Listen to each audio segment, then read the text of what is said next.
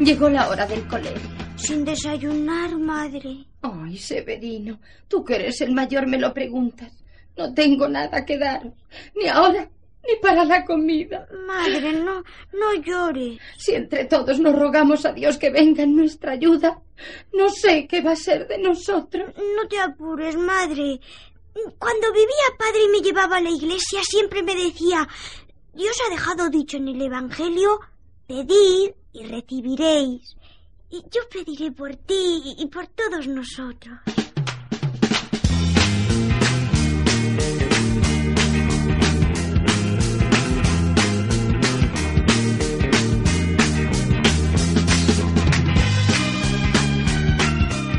Padre nuestro que estás en los cielos. En casa somos tres niños y mi madre viuda. No tenemos nada, ni pan, ni harina, ni aceite. Padre nuestro, danos tú algo para comer. Tú, Señor, que eres todopoderoso, podrás socorrernos. Y me voy a la escuela, que don Felipe pone falta a los que se retrasan.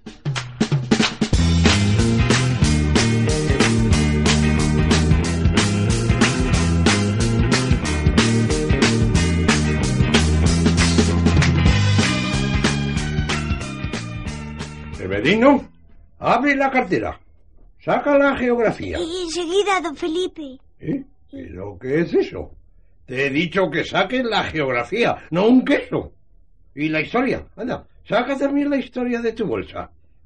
Pero bueno, te digo que saques la historia y sacas un pan de dos kilos, Severino. ¿Es que has venido a burlarte de mí? No, no, no, no, don Felipe. Déjeme que le explique. Estoy viendo que en la cartera no, no traigo libro alguno, ni plumier, ni caja de dibujo. No traigo más que comida. ¿Comida? Comida, don Felipe. Lo que yo le he pedido a Dios en la iglesia antes de venir a clase. ¿Quieres tomarme el pelo, verdad? Es verdad, don Felipe. Mi madre no tiene en casa ni un pedazo de pan y me dijo que rogara a Dios para que nos ayudase. Yo traía en la cartera la geografía, la historia, la gramática, el plumier y la caja de dibujo. Y mire lo que hay ahora en la cartera. Un queso, un pan de dos kilos, mantequilla, jamón y media docena de huevos.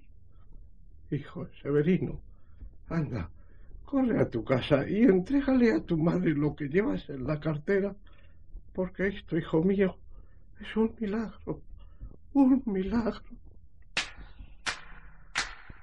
Padre nuestro que estás en los cielos, Padre nuestro que estás en los cielos,